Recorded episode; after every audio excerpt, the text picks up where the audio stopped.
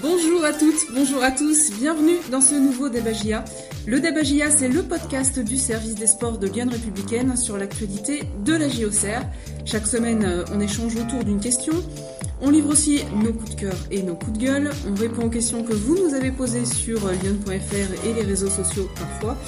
Et enfin, on dévoile en fin de podcast le nom de l'heureux gagnant pour euh, les deux places hein, pour le prochain match de la JOCR. En l'occurrence, ce sera au CER Lorient aujourd'hui. Euh, pour débattre, euh, j'ai à mes côtés deux journalistes du service des sports de Lyon Républicaine. Benoît Jacquelin, tout d'abord. Salut Benoît, comment vas-tu?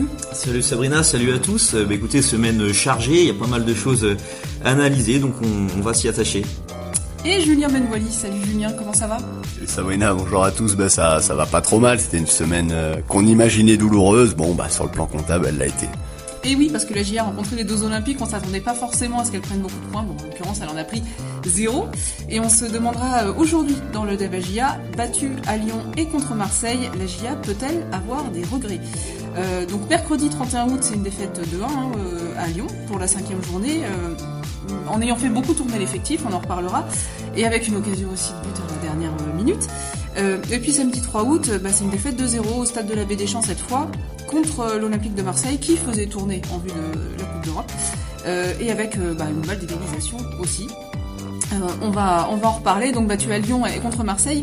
La GIA peut-elle avoir des regrets si on regarde cette semaine Benoît, est-ce que tu pars plutôt sur le oui ou plutôt sur le non? Plutôt sur le oui, euh, tu disais Sabrina, tu rappelais un peu le, scénario des, matchs. Euh, il y a des occasions pour euh, espérer à un moment donné décrocher un, match nul. Alors à Lyon en toute fin de match, donc là effectivement ça aurait peut-être été un, match nul à coup sûr.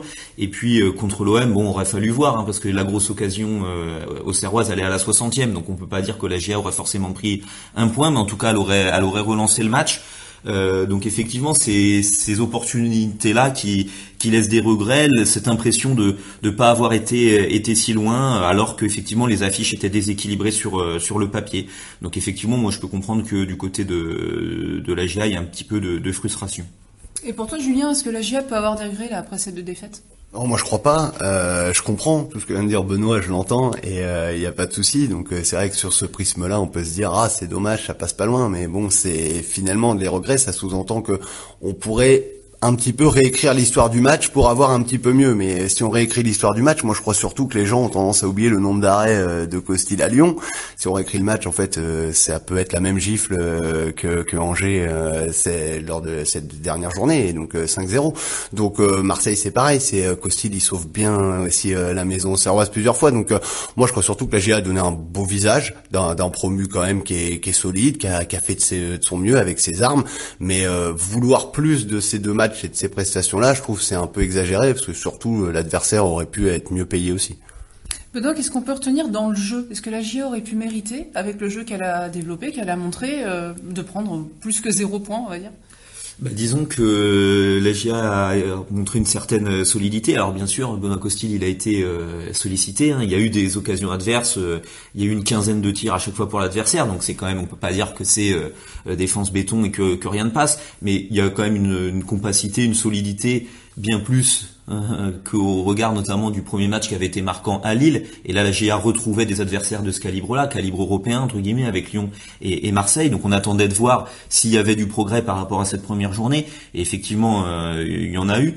Euh, et puis après, il y a eu des opportunités de pouvoir bah, marquer, se, créer des, opportunités. Alors peu, forcément moins que la saison passée où la GA c'est une équipe qui crée énormément de, de chances de but.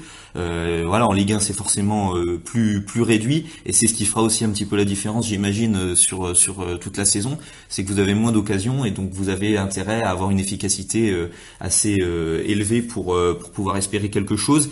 Et si on prend les deux matchs, c'est là où peut-être le, le, bas blesse un petit peu, c'est que on parle de celle de Gaëtan Perrin à Lyon, c'est à la 90e pour faire 2-2, mais il y a aussi bien avant, au tout début de seconde période, un peu un face à face, presque un de Dacosta face à Ryu, qui est un peu avorté, donc du coup on oublie un peu Stocas parce qu'il n'y a même pas de, de frappe finalement, mais c'est une vraie occasion. Et puis dans le même genre, Gauthier qui se présente aussi face à Paul Lopez contre contre Marseille à l'heure de jeu. Donc c'est un peu des, des vrais des vrais face à face et effectivement ça peut changer le, le cours euh, des matchs. C'est peut-être là-dessus que, que la GA peut nourrir euh, des regrets de pas avoir marqué ces, occasions à ces moments-là. Euh, Julien, qu'est-ce que ça peut nous apprendre ces deux matchs sur la différence de niveau entre la GIA et ces deux adversaires? Parce qu'on parle d'un championnat à deux vitesses, hein, on dit que la GIA joue pas le même championnat que ces équipes-là. Est-ce qu'il y a un vrai gap? Ouais, mais il y a un énorme gap, c'est dans l'efficacité, dans les deux surfaces, quoi. Je veux dire, euh, la moindre erreur, en fait, elle se paye euh, cash. Alors c'est des phrases un peu bateau, mais là, euh, ça se voit. Je veux dire, il y a Mensa, il oublie un, un tout petit peu Tété à Lyon et Toko et Kambi met devant le but et ça fait 1-0. Je veux dire, c'est, il y a pas de, ouais, l'à peu près passera pas face à ces, équipes-là. Under pour Marseille, il rentre dans la surface, il trouve le poteau, ce qui est déjà pas mal. Il faut jouer le deuxième. Bah non, mais c'est Gerson, hein, il est déjà face au but tout seul. Il n'y a pas un Auxerrois en capacité de le gêner et ça fait but. C'est euh, c'est pas possible. Une perte de balle de Nyang euh, se transforme tout de suite en un contre éclair et euh, en deux passes avec Harid, Gendouzi à Sanchez. Voilà, ces équipes là, c'est c'est pas c'est pas brillant. C'est c'est peut-être ça qui laisse le plus de regrets à certains. C'est on imaginait que sur le papier l'écart est tellement énorme, on imaginait que sur le terrain ce serait le jour et la nuit les deux équipes et ça ça s'est peut-être pas vu à ce point-là, mais en réalité dans le jeu quand on regarde bien et qu'on regarde quand les occasions par exemple, il y a une, une différence pour moi qui est abyssale. Je veux dire Benoît parle de l'occasion de Dacosta, de la frappe de Perrin, mais cher quand on prend les 180 minutes de la GIA face à Lyon et à Marseille, offensivement, par rapport à ce qu'était la GIA, forcément en dessous, en Ligue 2, c'est euh, c'est presque le néant malheureusement, offensivement. Oui, sur l'impression aussi, c'est vrai, dégagée par les adversaires, c'est sûr que Lyon par exemple, on a vu quand même qu'ils étaient en mesure de vraiment mettre l'AGA en souffrance, mais ils l'ont fait sur euh, allez euh, 30 euh, minutes euh, au milieu de la première période. Et puis après dès qu'ils ont marqué le 1-0, ils se sont calmés. Et c'est ce qui après c'était un peu des, des, actions individuelles. Et c'est ce qui laisse entrevoir de dire collectivement Lyon a pas a pas impressionné face à face à face à la. Marseille un peu pareil. Marseille ils ont marqué sur des transitions. Et par contre, on a vu que quand, la GIA faisait bloc bas, beaucoup de mal Marseille à, à créer des, des espaces euh, dans, dans la moitié de terrain adverse. Euh, C'était assez limité. Donc effectivement, on, peut dire que c'est des équipes qui n'ont pas surclassé euh, la mais on peut aussi dire que c'est des équipes qui avaient un peu de marge. Quand on voit par exemple Marseille, qui avait fait une rotation, euh, Igor Tudor prépare déjà un peu la, la, Ligue des Champions qui arrive la semaine prochaine quand un Olympique de Marseille vous fait rentrer Alexis Sanchez, Matteo Gendouzi, Nuno Tavares, on voit aussi que face à ces équipes-là, ce qui est dur, c'est de supporter la comparaison en termes aussi de profondeur d'effectifs et, de richesse de banc. Et, les entrants ont fait, aussi de la différence euh, pour, euh, pour Marseille. Est-ce qu'on peut dire du coup que voilà Marseille et Lyon n'ont pas forcé leur talent contre la GIA C'est peut-être ça qui donne cette impression que la GIA était peut-être pas loin. Ouais, bah c'est ça, ils ont pas eu vraiment à forcer. Après Lyon, euh, comme dit Benoît, en une demi-heure, ils ont quand même mis la GA en énorme souffrance. Et à Lyon, pour le coup, s'il n'y a pas Costil, euh, même Coef à un moment qui sauve sur sa ligne, euh, la GA peut véritablement sombrer, entre Mais pour Le coup, exactement, comme tu dis Julien, trois jours après, donc Lyon vient de mettre 5-0 contre, contre Angers. Donc la preuve aussi que la GA a su éviter un naufrage de, de la sorte. Donc c'est bien. Je veux dire, c'est c'est pour ça que moi je trouve c'est c'est pas mal. C'est pour ça pour moi il n'y a pas de regret. Je veux dire cette semaine faut pas la réécrire, faudra s'en servir. Alors tu dis qu'il n'y a pas de regret. On va écouter Jean-Marc Furlan. Peut-être qu'il y a une petite pointe de regret d'avoir justement pris zéro point sur ces deux matchs. Ce qui me déçoit et me contrarie un peu, c'est que en, début de deuxième mi-temps, on a eu deux, ou trois opportunités et que j'aurais bien aimé qu'on revienne à un à un parce que ça change complètement le, scénario du match si on revient à un à un. Et voilà, bon, c'est la seule déception que j'ai, mais c'est vrai que c'est ça, c'est ça qui, qui est le la base de tout, c'est comment tu mets un but de plus que l'adversaire et comment tu es capable dans les protocoles de jeu. Et euh, donc, euh, par rapport à ça, tu te rends compte que bon, l'OM, ils ont des joueurs d'exception et donc euh, qui sont internationaux un peu dans tous les domaines. Donc, ils, arrivent à, sur 4 ou 5 occasions, ils arrivent à mettre deux et nous on en a 3 et on n'arrive pas à mettre une, ce qui, est, ce qui est un peu désagréable, mais c'est vraiment la base du football marquer des buts, c'est le plus difficile. Voilà, est-ce que, est-ce que vous partagez l'avis du coup de Jean-Marc Furlan? Bah, L'évolution un petit peu dans son discours, c'est au début c'est normal de, de, dire euh, voilà c'est bien, je suis content de la prestation euh, des gars, ils ont pas à rougir, on apprend pour pour la suite. Et puis là un peu contre Marseille commence à, un peu élever l'exigence de dire bon bah c'est bien, on a encore fait bonne figure. Maintenant aussi j'attends qu'on euh, puisse claquer les buts quand on a les occasions. Et ça va être là-dessus, je pense, un peu un de ces axes de travail. C'est on va la GIA va pas pouvoir regretter éternellement ah bah si on avait marqué là ouais mais à un moment donné euh, pour se sauver pour gratter des points il y aura besoin d'être plus efficace euh, sur sur les grosses occasions et je pense que c'est un peu le message qu'il a fait passer après Marseille Est-ce qu'il n'y a pas aussi un, regret de ne pas avoir aligné une équipe entre guillemets type à Lyon? Est-ce que l'issue du match aurait pu être différente si ça avait été les titulaires entre guillemets qui avaient joué oui, de toute façon, l'issue du match aurait pu être différente, mais dans les deux sens. Hein. Encore une fois, Angers, ils ont mis leur titulaire, hein. ça, ça l'a pas fait. Hein. Euh, ça a été, ils ont volé en éclats. Donc euh, oui, forcément, quand, quand vous tenez tête entre guillemets à Lyon, vous arrivez à vous arc-bouter, à tenir le 1-0, et on a le sentiment que ça va un petit peu mieux avec l'entrée euh, dans la dernière demi-heure des pseudo-titulaires. Les gens se disent facilement, bah fallait les mettre dès le départ et ça aurait été génial. Maintenant, peut-être ils les mettaient dès le départ. La GIA avait un petit peu plus le ballon, jouait un petit peu plus, se libérait et se découvrait, et, Lyon aurait peut-être mis Non, c'est pas mal ce qu'il a fait. Il a profité d'une semaine très difficile pour euh, impliquer pour le coup là tout le monde dans des gros matchs pour faire un vrai test et finalement Bon, il n'y a pas eu vraiment d'énormes déceptions. Je suis pas sûr qu'il y ait eu des enseignements hyper positifs sur beaucoup de joueurs. Euh, moi, il y a des joueurs qui je trouve encore en, dessous. Euh, un Mchangama est une déception. Je l'attendais beaucoup mieux. Un Pereira, vraiment, il a été encore en perdition dans son duel avec Toko Ekambi, euh, comme à Lille face à Bamba. Mais sinon, voilà, Raveloson, il a gagné un peu de, de crédit. Mensa a été très bon. voilà, il y a, y a, quand même, je pense, la GIA sort sort grandi pour la suite de son projet, quoi.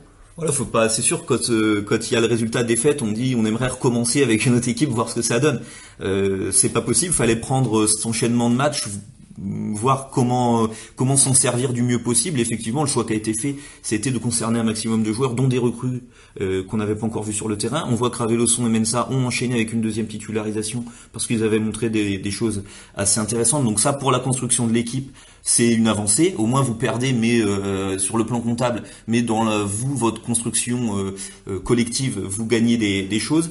Et puis après aussi, si l'équipe titulaire avait été alignée contre contre Lyon en milieu de semaine, là c'est sûr que contre l'OM, physiquement il y aurait eu un gros problème parce que le troisième match au bout de, de 7 jours, ben, vous pouvez pas l'assumer physiquement. Donc donc là face à l'OM, il y aura eu pour le coup une équipe bis. Donc finalement, l'un dans l'autre, il n'y avait pas de, de, bonne solution. C'était juste euh, voir euh, dans, quelle mesure on, faisait tourner. Mais en tout cas, impliquer tout le monde, ça paraissait euh, logique. il y a un joueur, un défenseur, Alexandre Coef, hein, qui le dit d'ailleurs, que finalement, ça fait deux défaites, mais il y a des enseignements positifs à l'issue de cette semaine. C'est des matchs qui comptent pour l'apprentissage, on va dire. De toute façon, on n'avait pas forcément prévu dans notre tableau de marche de prendre les 6 points sur ces deux matchs, c'est évident. Ça a permis de concerner tout le monde, de, continuer l'apprentissage. Euh, ce genre de match, ça vaut parfois pour deux voire trois matchs même. Que ce soit dans le rythme, que ce soit dans bah, dans tout, en fait, dans tous les détails. On voit encore aujourd'hui qu'on euh, arrive à faire des bonnes choses. Il nous manque encore ce dernier geste pour peut-être trouver l'égalisation. Lyon comme Marseille, sur des, sur des individualités, ils arrivent à faire la différence. Nous, c'est notre force, elle est collective. Je pense qu'on le montre match après match et encore aujourd'hui.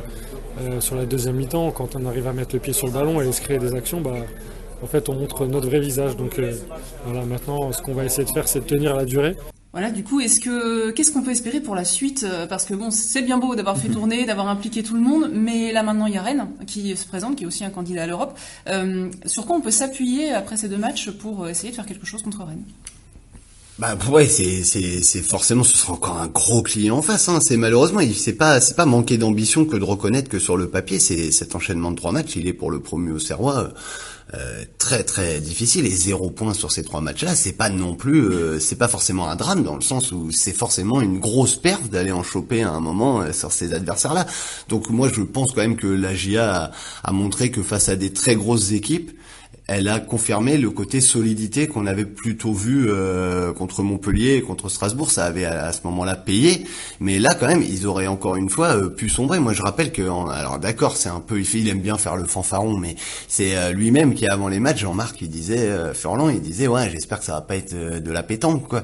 Mais quand il le dit, il fait forcément dans sa tête, il se rappelle de Lille et il sait que au-delà de la blague, ça peut faire 4, 5, 6 et c'est gênant de prendre ce genre de score. Là, il faut bâtir là-dessus. C'est-à-dire si tenez tête longtemps, parce qu'ils ont souffert à Lyon, ils ont longtemps dû résister, et ils n'ont pas, ils sont pas désorganisés, ils ont réussi à les gêner. Benoît, comme l'a dit, euh, Marseille n'a pas été flamboyant face au bloc bas au Serrois. C'est la preuve aussi que le bloc bas au Serrois, il n'avait pas de, de grandes failles. C'est des choses sur lesquelles euh, la GIA, je pense, peut s'appuyer. Euh, encore une fois, une rotation un peu plus grande, ça peut paraître rien, mais c'est important. Même ça, avant le début de semaine, personne sait ce qu'il vaut. Je veux dire, Mensa, il arrive de Bordeaux. Bordeaux, euh, on va pas refaire l'histoire. Bordeaux était lamentable en passé. Mensa, c'était une grande incertitude. Moi, je trouve que qu'il y a vraiment dans le couloir gauche au Serrois quelque chose d'intéressant, comme Jolie à droite. Il y a des choses qui, je pense, pour la suite, sont porteurs d'espoir. Après, moi, je m'engage pas à dire que ça sera génial à Rennes, parce que Rennes, encore une fois, si tout le monde est à son niveau sur ce match-là, il n'y a pas photo, malheureusement. Ouais, parce qu'on peut rappeler aussi que la GIA est un peu dans une phase un, peu chantier entre guillemets. Enfin voilà, il y a des blessés, il y a des joueurs qui sont arrivés tard, des recrues. Euh, donc on est encore dans une phase de construction en fait. Oui, effectivement, euh, et ces matchs euh, du coup doivent servir à, à ça, à se construire. Euh, je pense qu'il y a eu des choses effectivement intéressantes. Peut-être euh, la défense notamment a été trouvée. Il faudra voir, faudra voir l'état de santé de, de Djoubal avec son genou. Mais c'est vrai que la charnière Djoubal Koef a été pas mal. Les latéraux aussi, Julien Julien l'a dit. Donc petit à petit, il y a des choses qui, qui se mettent en place. Et effectivement, faudra essayer de de faire fructifier ça maintenant aussi en termes de, de points parce que euh, ben à la fin c'est ça qui compte. Et à, à, Rennes ça serait bien de, de ramener au moins un point parce que c'est vrai que si vous sortez par contre de ces trois matchs là avec zéro bon ben y a, vous trouverez toujours des motifs de, de satisfaction euh, pour vous pour votre construction. Mais mais après euh, voilà en termes de points ça va commencer à, à, à manquer quoi Ouais, mais après, c'est juste, faut remettre, parce que là, c'est on est sur le prisme de ces trois matchs-là, qui sont, encore une fois, très difficiles. Après, il y a Lorient et il y a Brest. Mmh. C'est ça, le championnat de la GIA. Moi, la GIA, elle prend zéro point sur ces trois-là. Si elle va encore perdre à Rennes, elle fait le carton plein euh, d'après, mais moi ça me va. Il y a pas de, faut pas se tromper de championnat non plus réellement. Un exploit, on le souhaite tous, mais encore une fois, euh, on le voit bien et c'est notamment dans la production offensive. Malheureusement,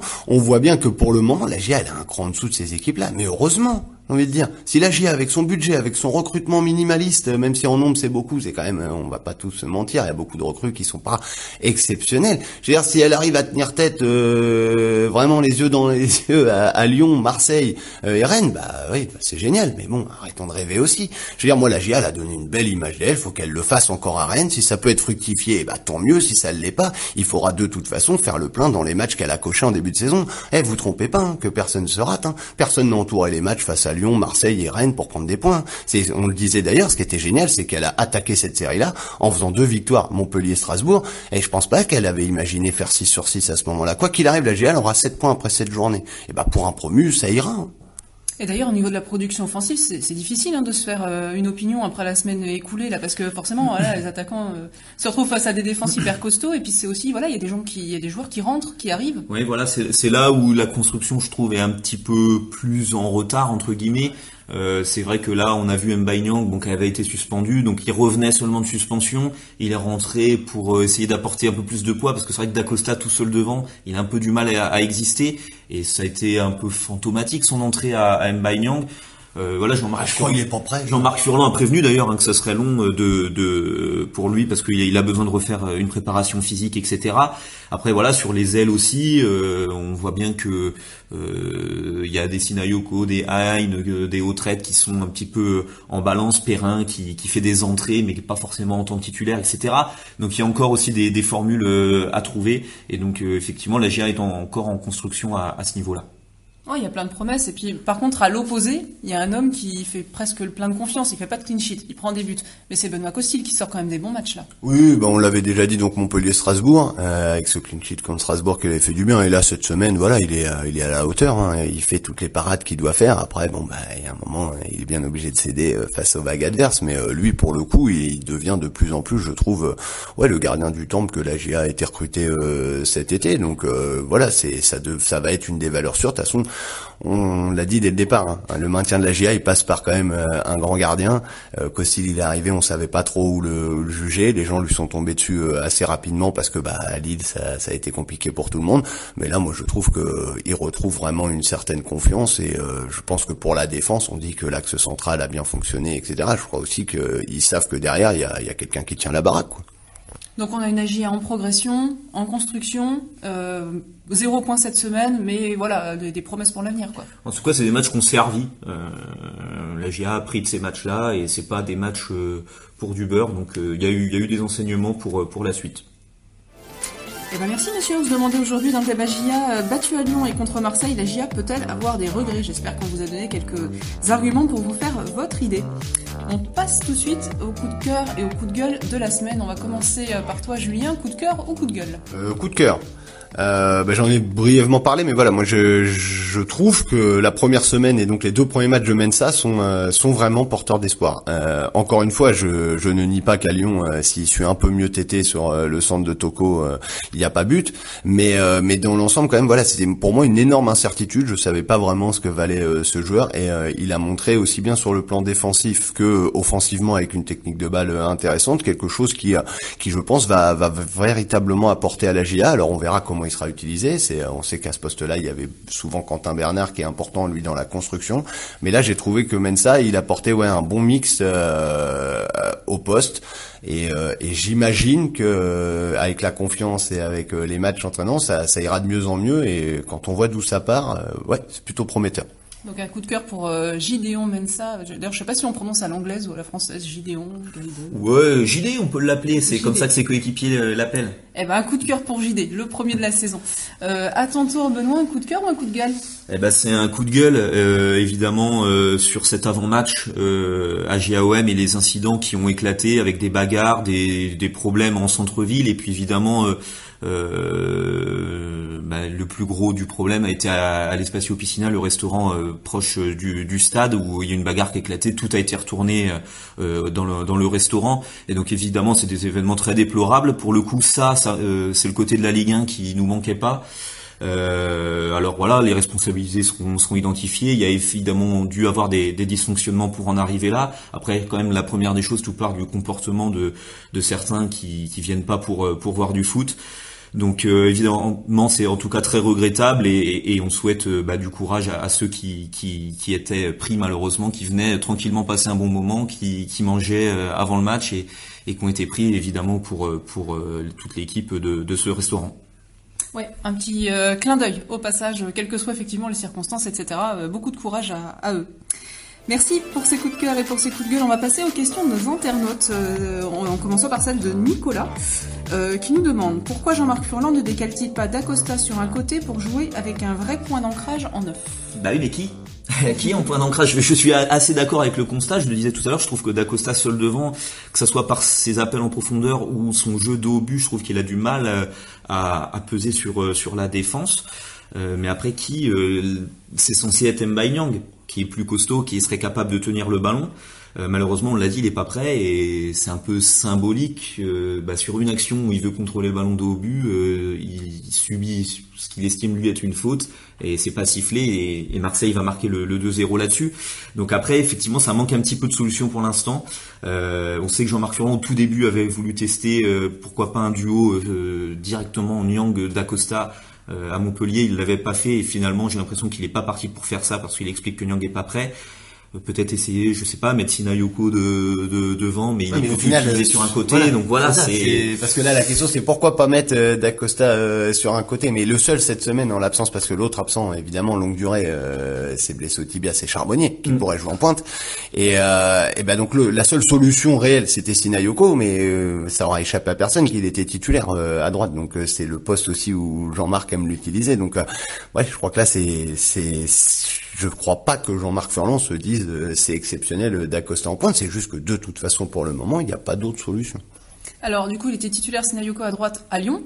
Ça n'a pas échappé à Patrick de Nuit Saint-Georges qui nous demande contre Marseille cette fois-ci pourquoi Raveloson a-t-il été préféré à Sinayoko ah ben ça, là, moi, j'avoue, je, je sais pas pourquoi entre guillemets, mais je pense que euh, le, on sait que Marseille euh, avait un jeu sur les couloirs qui est, qui est quand même euh, assez redoutable. Quand Sinayoko joue euh, côté, il faut, faut pas que ça échappe aux gens, que c'est une manière subtile pour Jean-Marc Furlan que, en, en, phase offensive, de passer légèrement en 4-4-2, puisque Sinayoko, il repique énormément et vient au soutien de l'attaquant. Là, je pense qu'on sait très bien que l'OM, en, en, ce début de saison, le danger venait des côtés, avec euh, leurs deux latéraux, qui d'ailleurs finalement jouent qu'une mi-temps chacun, c'est euh, Tavares et Klaus. Et donc, je pense qu'il a voulu mettre Avelosson au milieu et avoir euh, un peu plus de sécurité dans, dans ce secteur-là. Après, libre à chacun de de, juger. Hein. Peut-être ça aurait été bien d'avoir Sinayoko parce qu'on fait que dire qu'offensivement la GIA a pas pesé. Maintenant ça se trouve ils auraient mis Sinayoko et défensivement ça aurait tout déréglé alors qu'on a pointé, euh, qu'on a plutôt salué la solidité. Donc euh, c'est c'est des choix après. Et pour cette histoire euh, d'attaque aussi, par exemple en fin de match, Jean-Marc Ferrand, bah, on a vu, hein, il est passé avec quatre attaquants même. Il y avait Perrin à gauche, Sinayoko à droite et Dacosta Nyang, il me semble en, pointe. Hein. Et, et, il n'était pas satisfait. Hein, Lui-même a reconnu. Il a dit, voilà, j'ai tenté ça. Donc voilà, il admet qu'il qui, qui cherche hein, une, une, bonne formule. Et, et, en tout cas, par exemple, ça, là, aligner tous les attaquants ensemble, ça lui a pas, ça lui a pas plu, enfin ça lui a pas convenu sur ce que ça a apporté en fin de match. Et puis du coup, il a joué les deux premiers matchs de la semaine, donc ça aurait été aussi l'enchaînement des trois, alors que Jean-Marc lui-même a fait tourner la plupart de ses titulaires euh, en milieu de semaine parce qu'il disait qu'enchaîner les trois était euh, très compliqué. Donc. Question de Franck. Alors écoutez bien. Euh, avec deux défaites consécutives, le pari de la rotation fait par le coach a été un échec cuisant. Bon, déjà, c'est pas totalement un échec cuisant. On l'a expliqué dans le débat GIA. L'idée, c'était d'impliquer tout le monde et de tester des choses. Euh, les remplaçants ont-ils abandonné toute chance de s'installer dans le 11 titulaire? Et Franck nous cite Pereira, Ruiz, euh, M. Changama. Alors la question, c'est aussi qu'est-ce qu'on met dans les remplaçants ou pas? Voilà. Bah, les remplaçants, du coup, c'est ceux qui étaient euh, remplaçants le deuxième match, qui n'ont pas gagné leur place à, Lyon. À l'inverse, on disait euh, Raveloson Mensa, euh, ils ont enchaîné une deuxième titularisation alors qu'ils étaient lancés euh, titulaires pour la première fois à Lyon et ben ils ont continué contre Marseille. Effectivement, Pereira, Ruiz et Mchangama, ils ont pas marqué des points à Lyon. Après de là, alors Pereira Ruiz. En fait, il y a surtout le cas Mchangama. Ouais, voilà, c'est ça, parce que lui, on l'imagine comme pourquoi pas un titulaire potentiel. Pereira Ruiz a joué. Voilà. Mais Mchangama, euh, effectivement, il, pour l'instant, euh, il a un peu de, de mal à, à, à, à, gratter et à gagner sa, sa place. On rappelle qu'il était titulaire, euh, notamment ça a été une déception, hein, là, la première journée euh, à, à, Lille. voilà, Jean-Marc Furlan imaginait pourquoi pas faire un duo Mchangama-Touré, qui avait été testé lors du dernier match amical, mis contre Lille ça n'a pas marché du tout. Euh, derrière, il, est sorti un peu et, il a du il a du boulot à faire pour pour gagner sa place. Mais il illustre un peu, euh, Jean-Marc l'a assez répété sur les premiers matchs, qu'il fallait se mettre à cette intensité de la Ligue 1, etc. Pour le moment, il a du mal à franchir le cap. Euh, Mchangama, c'était un super joueur, un joueur exceptionnel en Ligue 2. Ça a du mal à se traduire euh, pour le moment à l'étage du dessus, tout simplement. Je vous livre l'analyse d'Anne qui nous dit sur le match contre l'OM, moins contre l'OL. On a vu que l'animation offensive des Marseillais n'avait rien à voir avec la nôtre, même si en deuxième mi-temps nous avons su nous créer une ou deux réelles occasions. Que pensez-vous qu'il manque à la GIA pour avoir ce brin de folie qu'on avait pu avoir l'année dernière? Certes, il y a des blessés, mais ne manquerait-il pas un meneur de jeu, Aïn étant un peu en dedans depuis ce début de saison? Je crois surtout qu'il faut remettre dans le contexte, je, je comprends à peu près ce que veut dire Anne, mais faut remettre quand même euh, dans le contexte de un match est une c'est quand même une opposition et un combat. Euh, forcément là, les matchs en, l'occurrence la GIA est plutôt dominée dans le combat. Donc c'est pas difficile aujourd'hui de, de pouvoir voir la GIA développer le jeu qu'elle développait en Ligue 2 euh, c'était beaucoup mieux par exemple face à Angers c'était quand même plus intéressant, même si c'était loin d'être parfait, on l'avait déjà souligné, face à Strasbourg, où la GIA dans le jeu était plus, euh, entre guillemets, euh, à égalité, voire par, par séquence un peu dominateur, et donc le bloc est plus haut, les, les, le ballon est dans les pieds au serrois, les dédoublements, redoublements de passes, et ainsi de suite, et donc cette folie, elle vient à force de prendre confiance avec la balle. Face à Marseille et face à Lyon, vous avez pas trop le ballon, donc forcément, euh, quand vous l'avez, faut aller plutôt assez rapidement au but. Benoît l'a dit, D'Acosta pesait pas assez, ça a pas pu être le point d'ancrage nécessaire pour aller rapidement vers l'avant. Voilà, je, je crois que encore une fois, il va falloir attendre les matchs face à Lorient et Brest là pour euh, retrouver je, un jeu qui ressemble à ce que on a en tête de la GIA, parce que tout simplement, quand la GIA sera face à plus fort, elle sera dominée et elle pourra pas. La GIA de Furlan en Ligue 2 ces trois dernières années, elle dominait quoi? 80-85% de ses matchs. Euh, là, le rapport de force va malheureusement s'inverser dans l'élite. Une question de Raphaël, qui est supporter de la GIA depuis 42 ans, exilé en terre brestoise depuis 20 ans. Merci de nous ah être fidèles. On ira, on ira le voir peut-être à Brest pour notre rubrique du supporter euh, au Serrois expatrié sur, euh, sur Lyon.fr. N'hésitez pas à nous faire signe, du coup, euh, Raphaël. Euh, Raphaël revient sur bah, les deux derniers matchs de, de cette semaine là contre les grosses cylindrées et il nous demande n'y a-t-il pas une erreur de communication du coach Furlan qui se présente presque perdant d'office? Quand il parle d'aller par exemple à Lyon avec des couches culottes, euh, de parler de deux championnats différents. Euh, si nous prenions les rencontres comme des matchs de coupe en jouant la victoire, la victoire, pardon, n'y aurait-il pas plus de frénésie dès l'entame et donc plus de chances de créer l'exploit? Mais pour le coup, c'est l'un n'empêche pas l'autre parce que devant les médias, etc., il dit. On part pas favori, on met les couches culottes, mais parce que bon, c'est une manière, voilà, il le dit de manière très cash, ce qui est un peu vrai. Je veux dire, euh, la GIA part jamais euh, loin d'être favori lors de, ces, matchs-là. Mais ça n'empêche pas à ces joueurs, par contre, de tenir un discours. Justement, il leur dit que pour l'instant, ce sont des matchs de coupe et qui doivent euh, et doivent justement se lâcher, jouer leur jeu, essayer, bah voilà, de, jouer sans complexe. Et c'est justement le, discours qu'il leur tient. Il leur dit pas euh, je, je flippe qu'on prenne qu'on prenne une dose quoi. Euh, Oui, parce il y a que- deux Furlans. Voilà, il y a un le peu Furlan. de Furlan. Effectivement, à, à- à- vos joueurs, vous devez transmettre un peu de, de la confiance. Et après, à l'extérieur, il, il, il prévient que ça peut être un match difficile parce que si vous prenez 6-0 ou, ou même alors, ne serait-ce que le 4-1 de, de Lille, bah, vous, vous avez l'air malin d'avoir dit on va regarder Lille droit dans les yeux et puis en fait vous avez baissé la tête dès euh, 30 se- secondes. Donc c'est un peu c'est la communication comme on dit à chaque fois, c'est la communication à l'extérieur et la communication à l'intérieur qui n'est pas forcément la même. Davy de Lézou dans le 63 nous dit défaite contre Lille, Lyon et Marseille malgré des prestations honorables contre les deux derniers, précise-t-il. La GIA aura-t-elle les moyens de glaner quelques points contre les grosses écuries cette saison? Ah, ça va être ça euh, quand on dit voilà qu'il faut euh, qu'il faut avancer, il faut progresser, faut voilà, on verra sur la, au fil de la saison comment dans, dans les grands matchs la GA parvient à peut-être un peu mieux résister ou résister ça l'a fait mieux exploiter comme l'a dit Benoît assez justement au début du débat euh, les quelques balles pour aller pour pouvoir prendre un point ou trois points face à un gros en fait faut faire le match parfait. C'est-à-dire euh, il faut être d'une solidité énorme. Et sur les deux trois ballons que vous avez parce que la GA on n'aura jamais plus euh, face aux très gros bah faut les mettre au fond. Faut les planter pour le moment. La GA est pas assez efficace dans les deux surfaces. Elle a quand même énormément je trouve euh, par rapport à ce qu'elle était en Ligue 2 et c'est normal elle dominait de elle est plus dominée. Mais elle a beaucoup progressé dans son efficacité défensive même si c'est loin d'être encore parfait.